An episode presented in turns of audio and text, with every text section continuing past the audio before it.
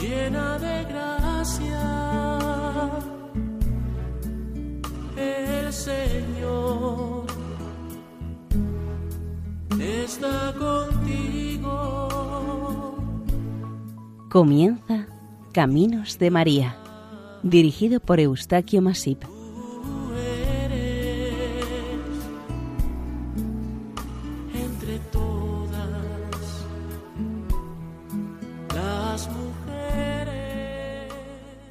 Bienvenidos a Caminos de María, un programa realizado por el equipo de Radio María Nuestra Señora del Lledó de Castellón. Les ofrecemos hoy el capítulo dedicado a Nuestra Señora del Puerto de Plasencia, Cáceres.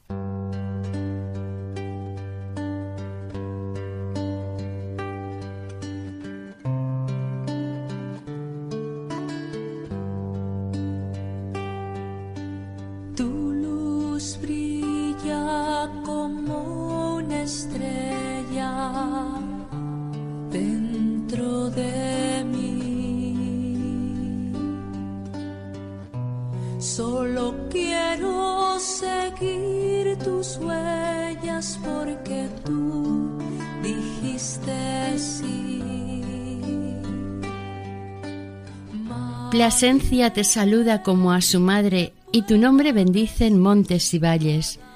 Madre adorada, no olvides a Plasencia que tanto te ama. Del himno a la Virgen del Puerto.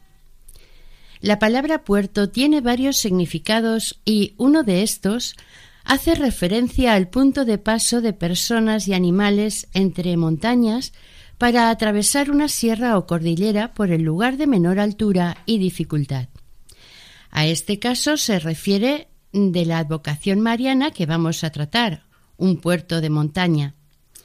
Para la confección de este capítulo hemos recurrido básicamente al libro de don Antonio Martín Majadas de la historia y acontecimientos más importantes que se han dado en Plasencia por y para Nuestra Señora del Puerto, su Santísima Madre, Reina, Patrona y Alcaldesa honoraria. Hacia el norte de Extremadura y a la entrada del valle del Jerte se encuentra la ciudad de Plasencia. Aunque no está adscrita a este conocido valle por orografía e hidrografía, sí pertenece a él. Plasencia es una importante ciudad extremeña de más de 40.000 habitantes, asentada junto al río Jerte, que vierte sus aguas al río Alagón, un notable afluente del río Tajo. La palabra Jerte proviene del árabe serete, que significa cristalino. Es de suponer que recibió este nombre por la claridad y pureza de sus aguas.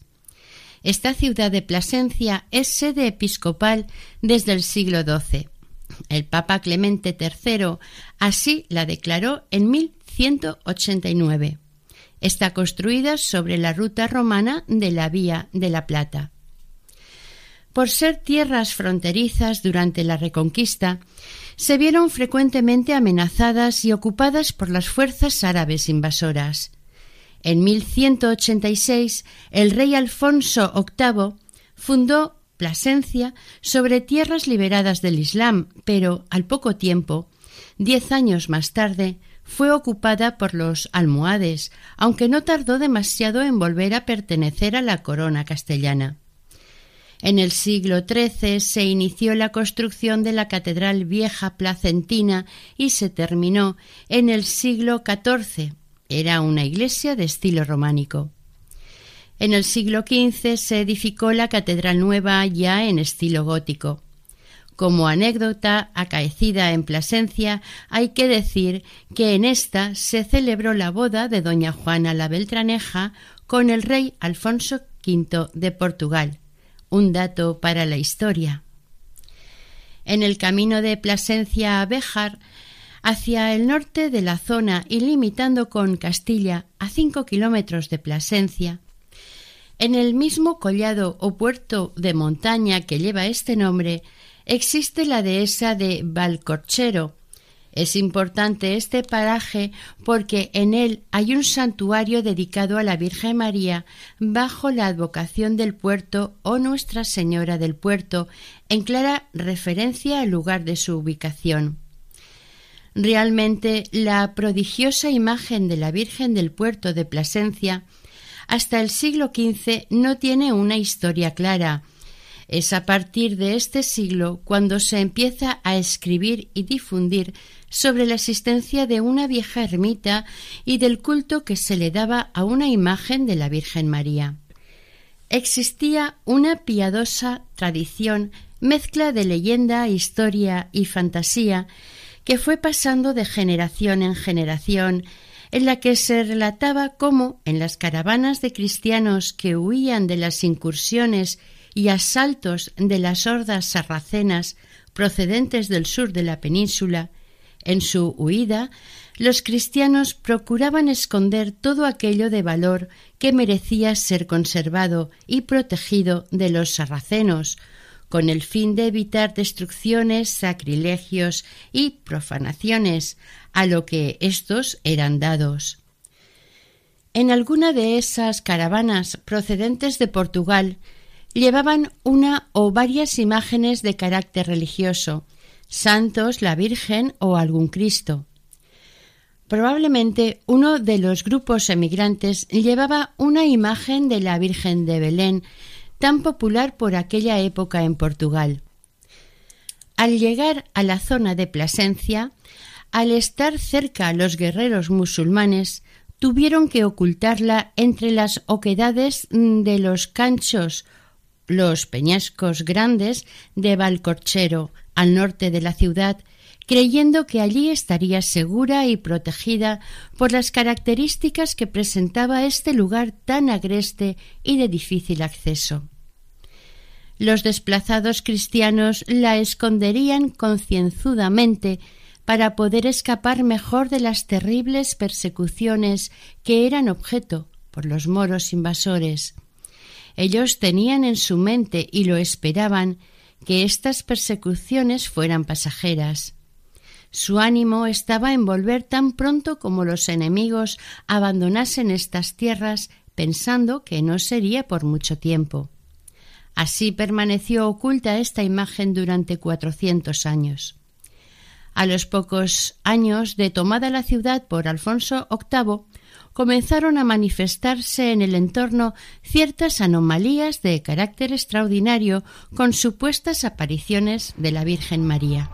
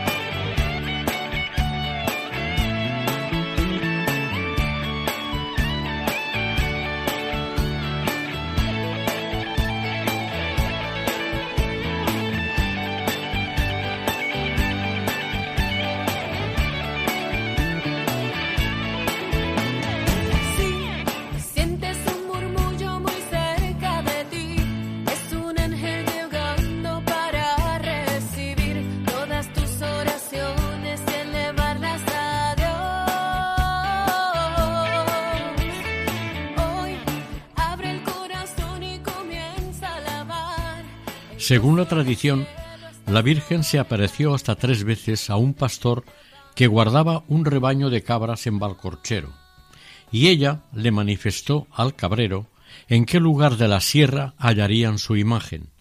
Al parecer, la Virgen le pidió que se le edificase una ermita en el mismo lugar que fuera hallada. Después de unos momentos de incredulidad por la noticia contada por el pastor, las autoridades y algunos vecinos del lugar decidieron acercarse al monte en busca de indicios sobre lo contado por el cabrero respecto a la enigmática imagen aparecida. La búsqueda culminó con el hallazgo de la sagrada imagen de la Virgen. Los hombres del lugar pronto se dispusieron a construir una ermita a la Virgen en el lugar indicado y llevaron los materiales necesarios para su edificación, Pero, una mañana, al llegar a pie de obra, encontraron los materiales para la obra a cientos de metros más arriba del mismo paraje, pero más cerca del puerto, por el que se pasaba para ir a Castilla. Estos hechos se repitieron en tres ocasiones. Por ello se entendió que la ermita tenía que construirse en la parte más alta del puerto. En la gran roca de la aparición de la Virgen, que se apareció tres veces en distintos puntos de las rocas, se colocaron tres cruces de piedra, siendo conocida o siendo conocido este lugar como Cancho de las Tres Cruces. En una de estas peñas, denominada Resbaladera, donde se apareció Nuestra Señora, se vio una pequeña señal en forma de huella de albarca, y se dice que es la huella de la pisada del pastor al quedar tan altamente impresionado, según creencia común, al recibir la noticia que le transmitió directamente la Virgen. Subir al santuario, en lo alto de Valcorchero, era costoso por la distancia desde Plasencia y por las curvas y empinadas cuestas hasta alcanzar la cima. Desde 1787 se empleó un camino rural para acceder los peregrinos y devotos al santuario. Eran muchos los fieles que desde la ciudad acudían a ella para pedirle gracias y favores, venerarla o agradecerle sinceramente las gracias recibidas. En 1791 el obispo Lasso de su propia economía arregló el camino para que pudieran subir carruajes hasta la ermita. Un nuevo trazado y ejecución de obra con carretera vecinal motivó que se publicara un texto titulado La Virgen lo quiere por don Pedro Cancho en 1928. Tres años más tarde, el 19 de abril de 1931, con motivo de la popular romería, se inauguró un servicio de autobús. En esta fecha el santuario presentaba un aspecto inmejorable. La curiosidad, la comodidad y el espíritu romero de sus gentes llenó el santuario y su explanada como nunca hasta entonces. La vuelta de los romeros en esta ocasión se realizó por el camino antiguo, por no ofrecer cuestas y ser más corta la distancia hasta Plasencia. Subir al santuario para los placentinos es algo que se aprende desde niño y no se olvida nunca. El asfaltado de la carretera se realizó en 1954 por suscripción popular y la ayuda de la Diputación Provincial, hasta completar los costes.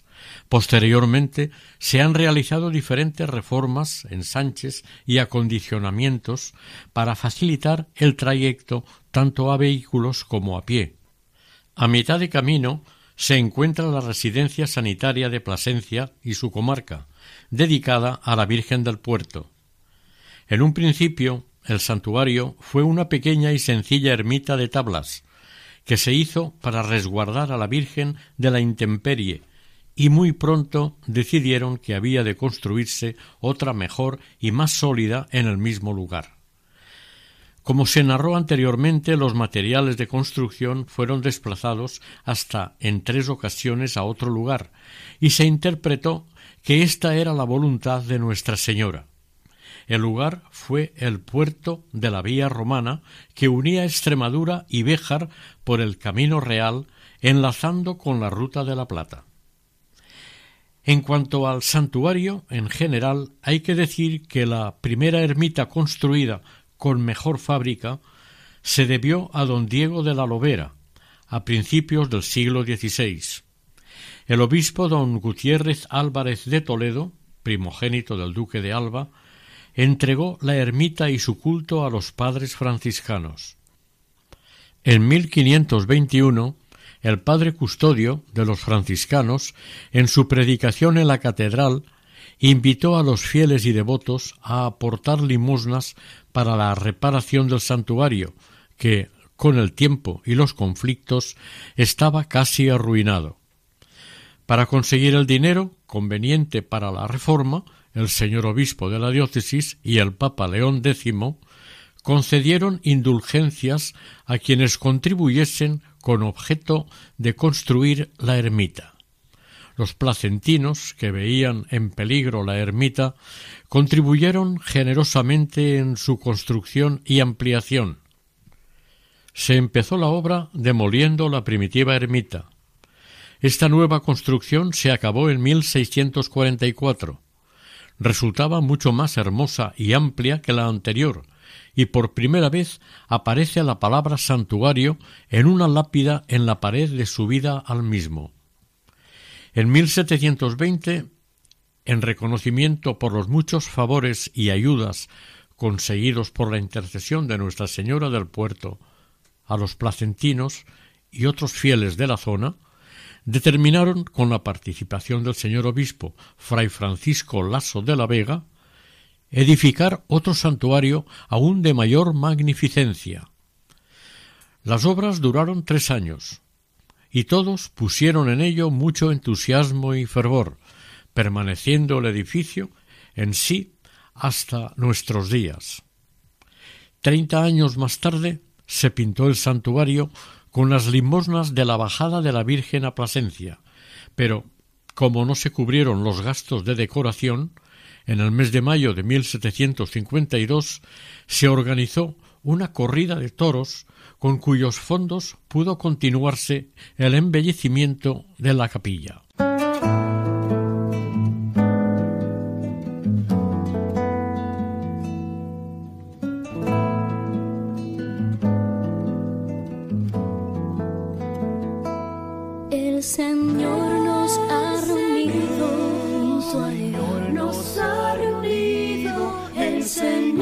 nos ha invitado a estar con Él.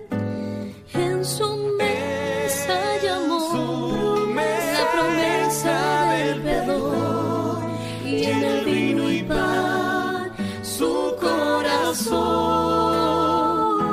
En su mesa llamó la promesa del perdón y en el vino y pan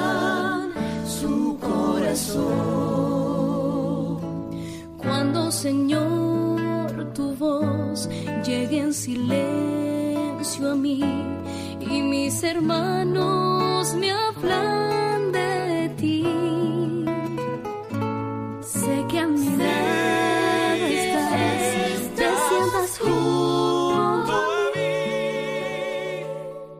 Previamente a la invasión napoleónica, los devotos de la Virgen bajaron a Plasencia la imagen de esta en previsión de lo que pudiera suceder si caía en manos de la soldadesca francesa. De otros lugares del país llegaban noticias y testigos de los asaltos y maldad de los invasores.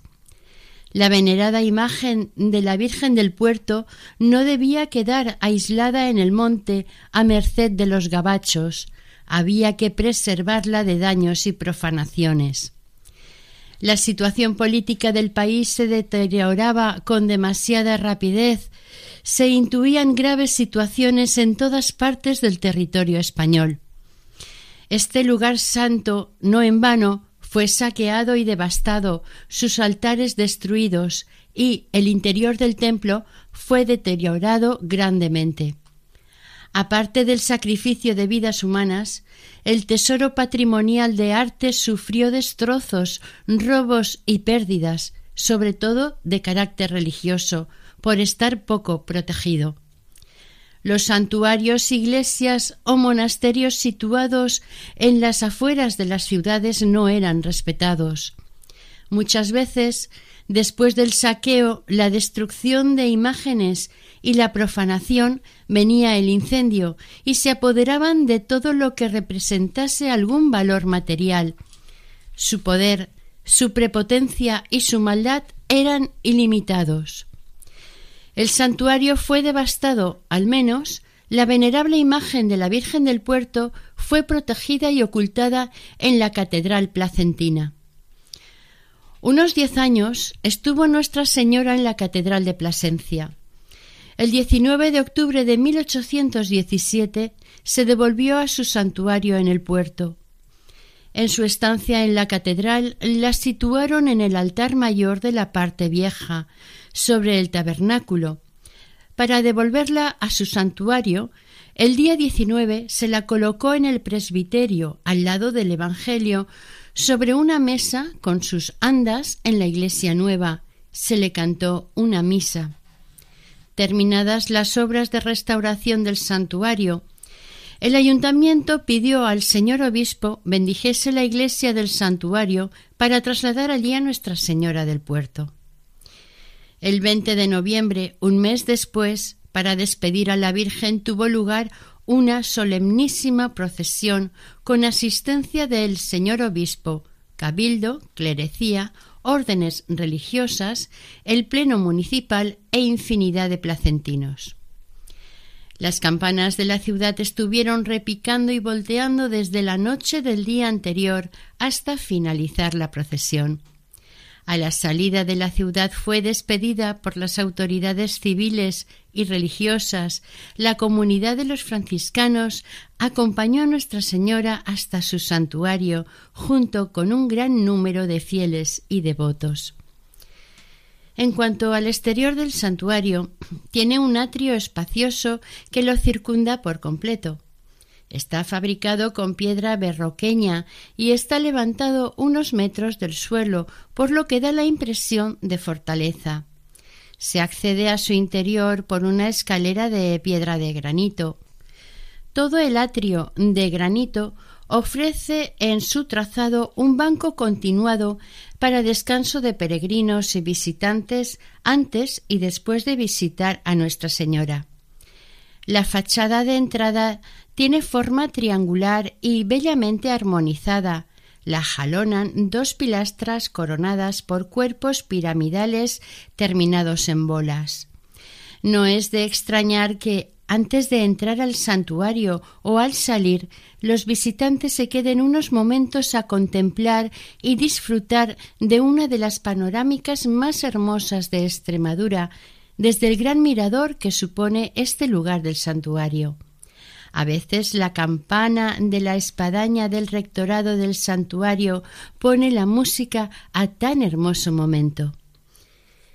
Finalizada la guerra de la independencia, hubo de planificar su restauración.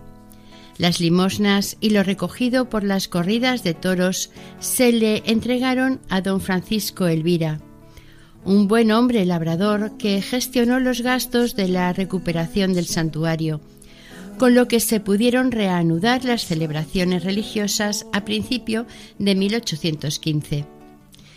El altar de Nuestra Señora y los colaterales fueron hechos de nuevo, se doraron pintaron y se reparó lo más necesario. La obra finalizó en octubre de 1817 y en noviembre del mismo año se regresó procesionalmente la Virgen al santuario, como se vio anteriormente. Hay un detalle que se desconoce y es cuando se realizó la reforma de unas ventanas, ya que a principios del siglo el santuario tenía unas ventanas pequeñas debajo mismo del tejado, pero no hay constancia de cuándo se ensancharon y enmarcaron con cemento. La decoración del interior del templo se renovó en 1942. El estuco y un friso cerámico talaverano de un metro de altura circundando todo el interior del templo, dio un mejor aspecto a este santuario. En cerámica se realizaron diversos motivos de la vida de la Virgen, también los escudos de la ciudad y el del obispo de por aquel entonces, don Feliciano Roche Pizarro. Este bello zócalo fue una donación del ingeniero placentino don Emilio González en agradecimiento a la Virgen. Lo realizó Ruiz de Luna en la fábrica Mauri Corrochano. El interior del santuario está formado por tres arcos de medio punto, incluyendo el coro que tiene un gran óculo que le da luminosidad. Este coro se comunica con la iglesia por una escalera de hierro forjado en forma de caracol. Son tres arcos perfectamente diferenciados y equidistantes. Dan realce a la bóveda de la iglesia. La capilla es circular y cubierta con cúpula semiesférica.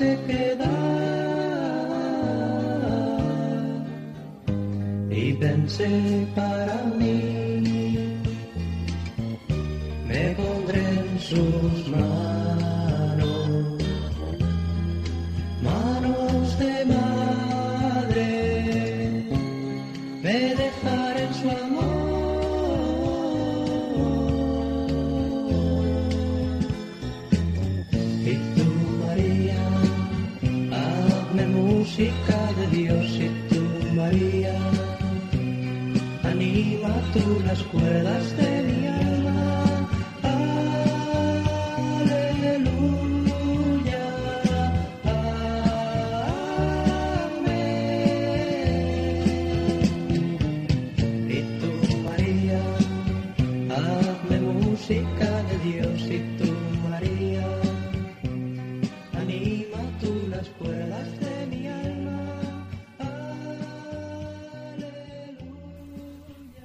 el altar mayor hay un retablo de tabla y de estilo barroco clásico.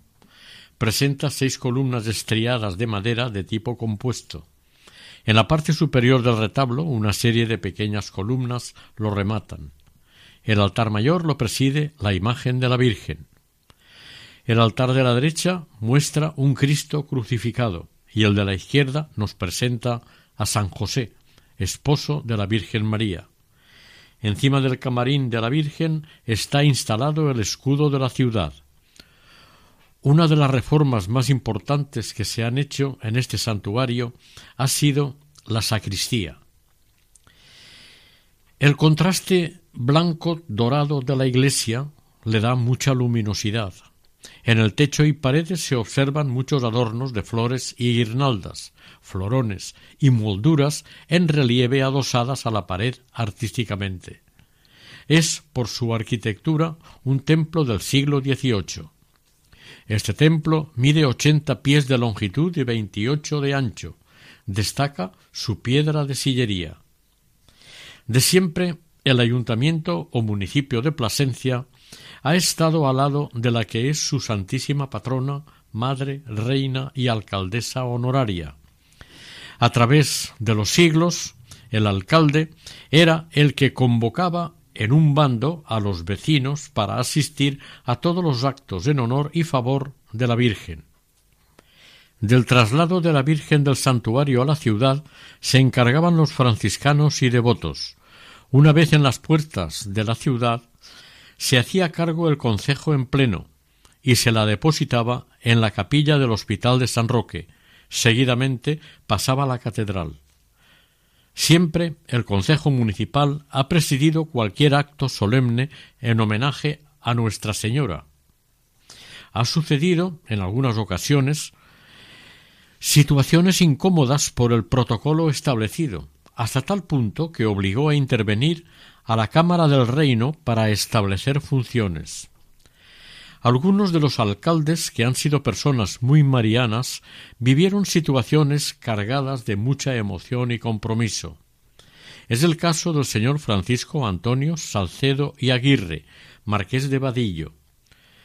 Siendo corregidor en Plasencia, tuvo una grave experiencia en la que dio muestras de su devoción y amor a Nuestra Señora. La historia es la siguiente. Las alhajas que la Virgen poseía en su camarín fueron robadas. Se le comunicó esta circunstancia al corregidor cuando estaba afeitándose. Fue tanto el sentimiento que le produjo que inmediatamente hizo voto de no volverse a afeitar y mudar la ropa hasta que fueran presos los ladrones. Interesado por averiguar y tener noticias de los ladrones, montó a caballo y en compañía de algunos servidores se dirigió a recorrer varios pueblos sin lograr nada positivo. A no lograr nada, en su recorrido por España, pasó a los pueblos fronterizos de Portugal con España. A los pocos días llegó a una ajada de ovejas y pidió al encargado le dejase pasar la noche en su choza, a lo que accedió el pastor. Caída la noche se presentaron cuatro hombres que, sin decir nada, se sentaron, y uno de ellos dijo Mirad a este hombre que es un retrato del corregidor. El hombre le preguntó a don Francisco si lo conocía, y le dijo que sí, y explicó que por eso él había ido a Portugal. El corregidor le preguntó al hombre de por qué huía del corregidor. Le respondió el hombre que había robado en el camarín de la Virgen del Puerto. El corregidor hizo una seña a sus criados que tomaron las armas y desde la puerta intimidaron a los hombres para que se dieran por presos. Azorados por la situación, el corregidor mandó al pastor que los maniatase y pidió también al pastor que los había acogido que fuese a la población para dar parte a la autoridad. Fue rápido y volvió enseguida con el juez, al que dio conocimiento del robo y le entregó a los ladrones. Contento por el logro conseguido y viendo cumplido su voto, con permiso de la autoridad y auxiliado por ella, se trajo a los ladrones que entraron presos en la cárcel real.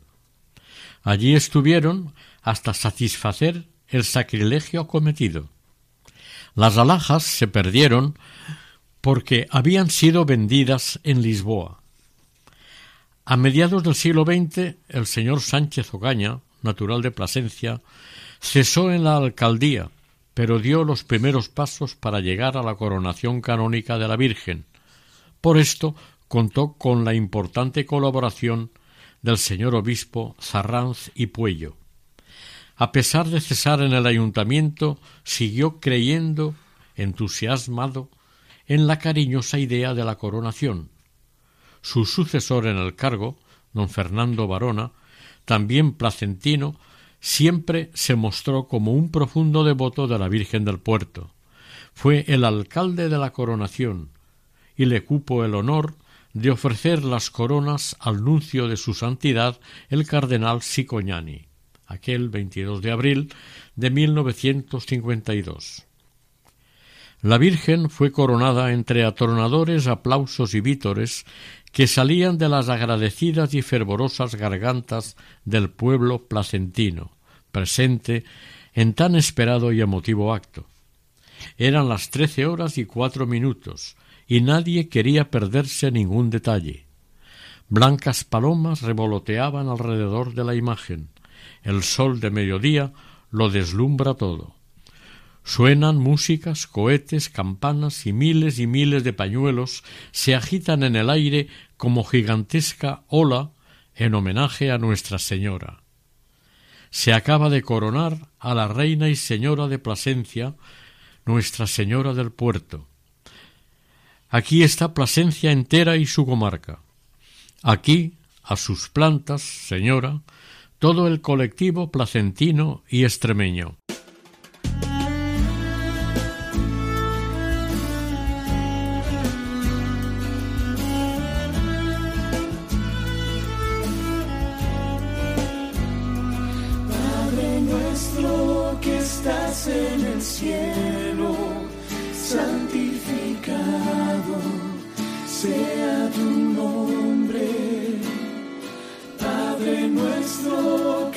En el cielo, santificado sea tu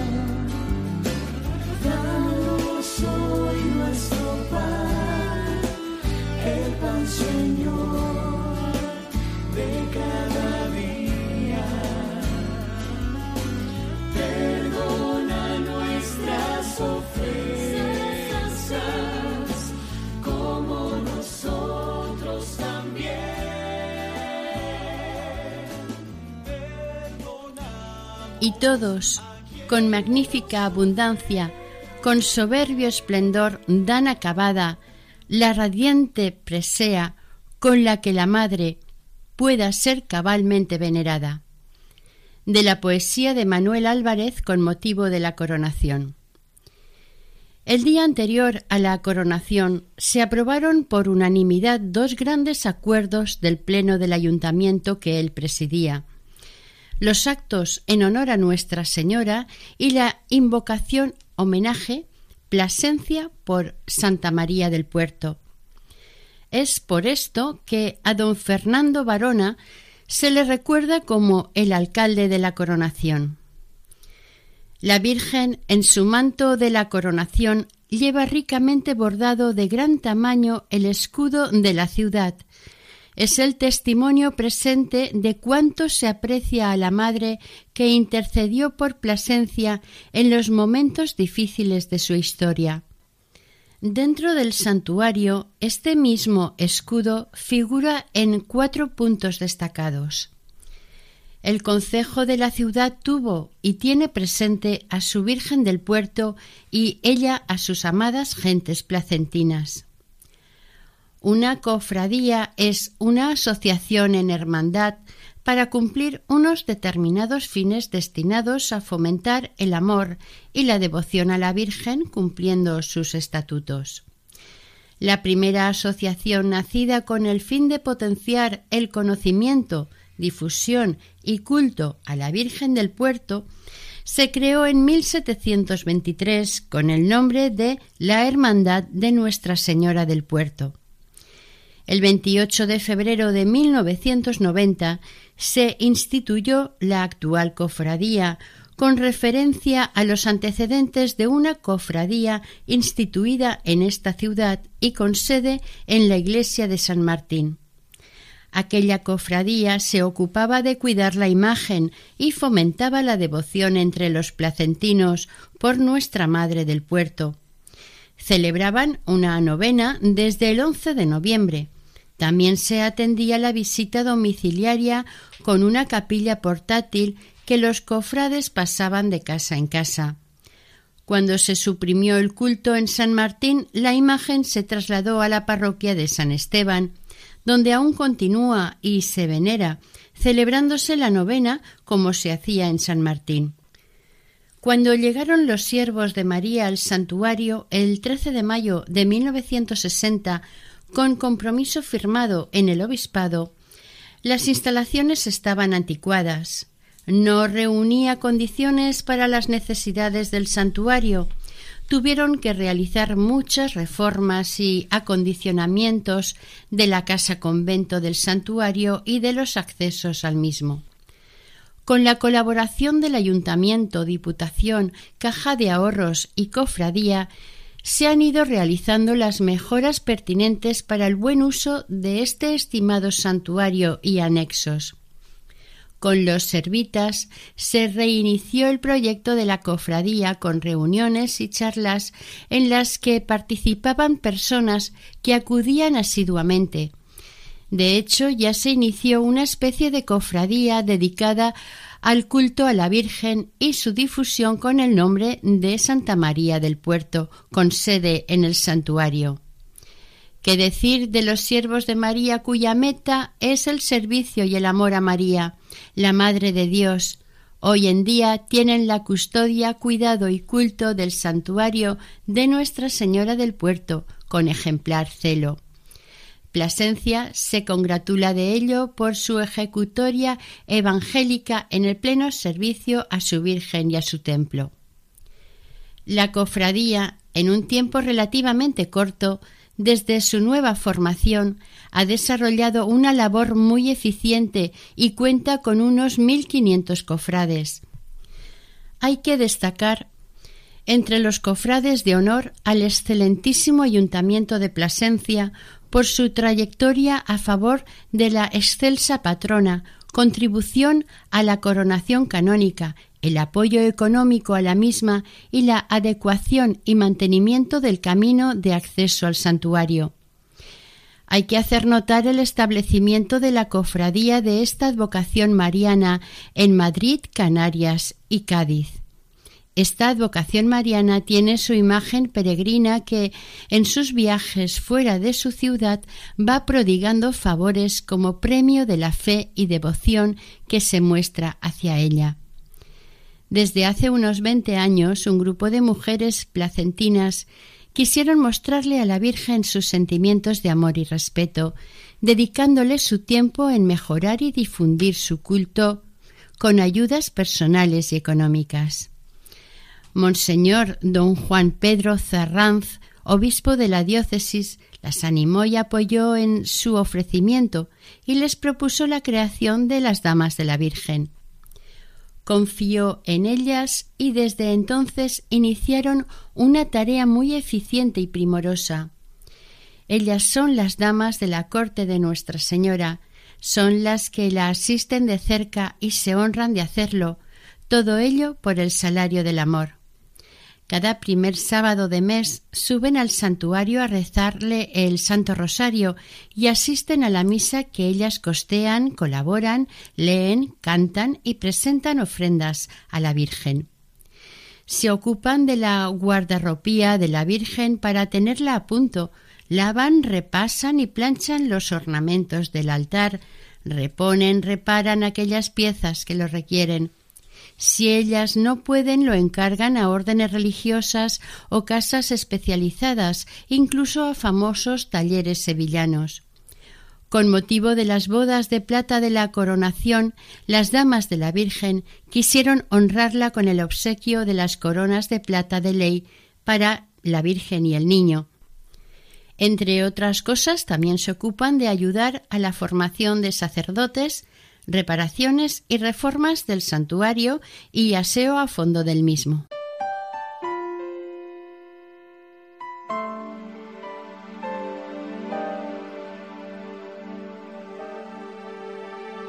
Cuando lloras por las veces que intentaste y tratas de olvidar las lágrimas que lloraste. Solo tienes pena y tristeza, el futuro incierto esperar. Puedes tener paz en la tormenta. Muchas veces yo me siento igual que tú.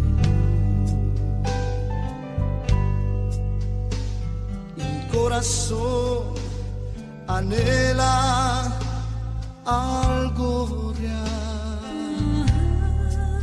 El Señor viene a mí y me ayuda a seguir en paz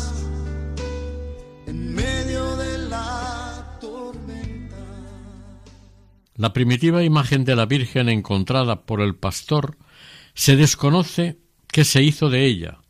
No existe información fidedigna y clara de cuál fue su destino. Según un antiguo rector del santuario que investigó este tema, opina que si en alguna iglesia hubiera alguna imagen de bulto que por su vejez o por estar quebrada o por su mala escultura moviere más a horror que a devoción, mandaremos a nuestros visitadores las consuman enterrándolas en sitio decente. Por lo que éste pudiera haber sido su fin. Sobre la imagen actual, opina que pudo deberse al tallista Rodrigo Alemán por ser una imagen de estilo gótico flamenco, y debió tallarla entre 1470 y 1500, pues en estas fechas este artista estaba en Plasencia ocupado en tallar el coro de la catedral, habiendo firmado contrato con el Cabildo el 7 de junio de 1497. La actual imagen de Nuestra Señora del Puerto descansa sobre un trono gótico muy sencillo, enriquecido con una preciosa tela que lo cubre. El cabello de la señora es amplio, abundante, prieto y ensortijado, de color rubio, y le llega más abajo de la cintura por encima del manto que lleva sobre los hombros. En la frente lleva como una diadema con un broche, el vestido es plateado y termina en dos mangas con los puños vueltos. El manto sobre la espalda es dorado, con fondo de color púrpura. Recuerda el color de la bandera de Plasencia. Y todo con adornos en las orillas y piedras preciosas. En su cintura lleva un ceñidor delgado azul, en lazo. En las rodillas tiene el manto doblado para sentar al niño sobre el forro. El niño solicita el pecho de la madre para alimentarse y ella le amamanta dando más vida, en sublime paradoja al que es fuente de toda vida. La cara de la madre se muestra maternal y complaciente. Con sus ojos ligeramente almendrados y semientornados, vive la trascendencia de este acto y de la felicidad que le proporciona alimentar a su hijo que sabe que es Dios. Como dice el himno de la Virgen del Puerto, contemplar esta imagen y su expresividad, ella es la mejor de todas las madres. El domingo siguiente al llamado de Quasimodo, desde hace muchos años, se conmemora una conocida y popular advocación dedicada a la Divina Pastora. En las primeras horas del día se reza el Rosario de la Aurora como saludo a la Virgen. A continuación se celebra una misa de campaña por los cofrades fallecidos. Al mediodía la misa de la fiesta con homiría. A media tarde se oficia otra misa por ser domingo, a fin de facilitar el culto a los fieles rezagados. Finalizada la misa, se organiza una procesión eucarística con el Santísimo alrededor del santuario y se bendicen los campos. Esta tradición rememora, en cierta manera, las apariciones marianas a las gentes del campo y a los pastores.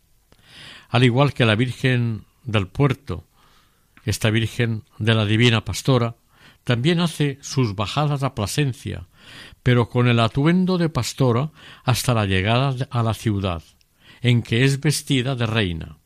Curiosamente, para esta procesión se utiliza la misma imagen de Nuestra Señora del Puerto. Como narra en su libro don Antonio Martín Majadas sobre Santa María del Puerto, madre, reina, patrona y alcaldesa honoraria de Plasencia, otro hermoso y alegre día es el que desde hace unos años se celebra como Jornada de la Alegría, el último domingo de mayo. En esta celebración reina el amor y la solidaridad. Es una jornada dedicada a enfermos y personas de avanzada edad. Por sus edades, enfermedad y debilidades, estas personas no pueden llegar al santuario por su cuenta, y son trasladadas en autobuses que pone a su servicio la cofradía. En realidad es un día de muchos recuerdos para los mayores. No pueden olvidar cuando de niños y jóvenes acudían al santuario a rezar, orar, pedir y agradecer a Nuestra Señora los bienes y gracias recibidas de su santa mano recuerdan sus romerías y comentan los años en que ellos acudían a venerar a la Virgen y se conformaban con verla.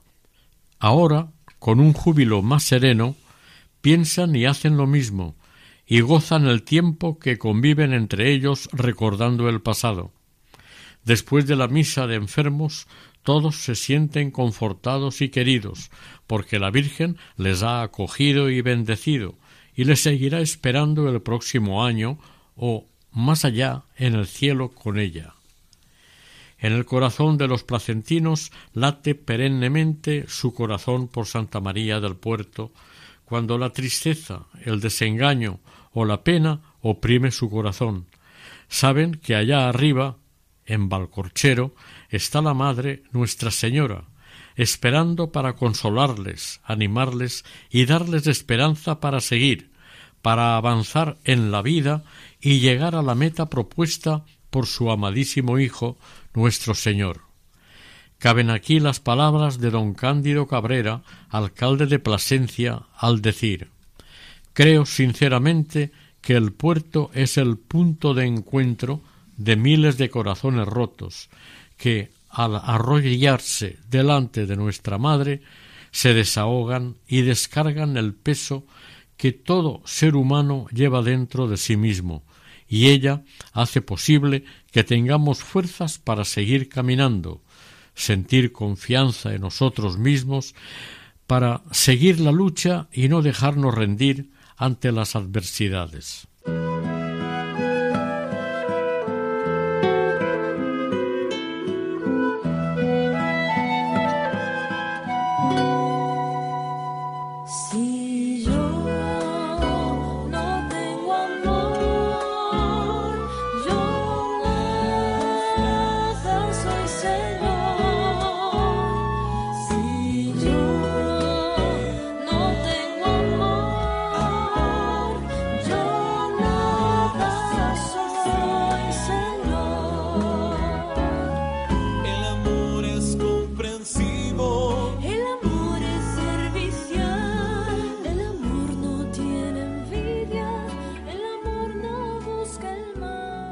Oración. Virgen María, Madre del Puerto, tú que sabes de nuestras alegrías, penas y necesidades, te pedimos sigas protegiéndonos y auxiliándonos para no caer en manos perversas. Intercede ante Dios Padre con el fin de no deslizarnos hacia la relatividad de la verdad, de la creencia y del amor en colaboración del Espíritu Santo y por los méritos de nuestro Señor Jesucristo. Así sea.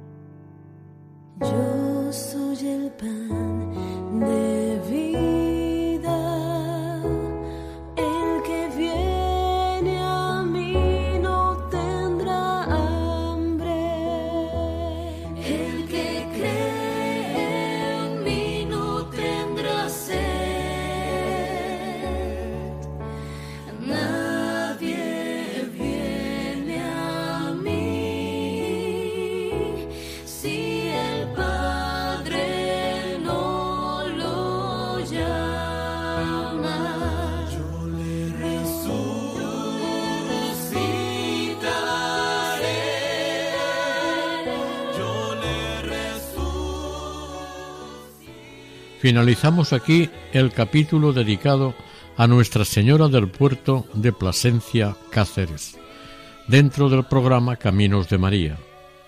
El equipo de Radio María en Castellón, Nuestra Señora del Lledó, se despide deseando que el Señor y la Virgen nos bendigan.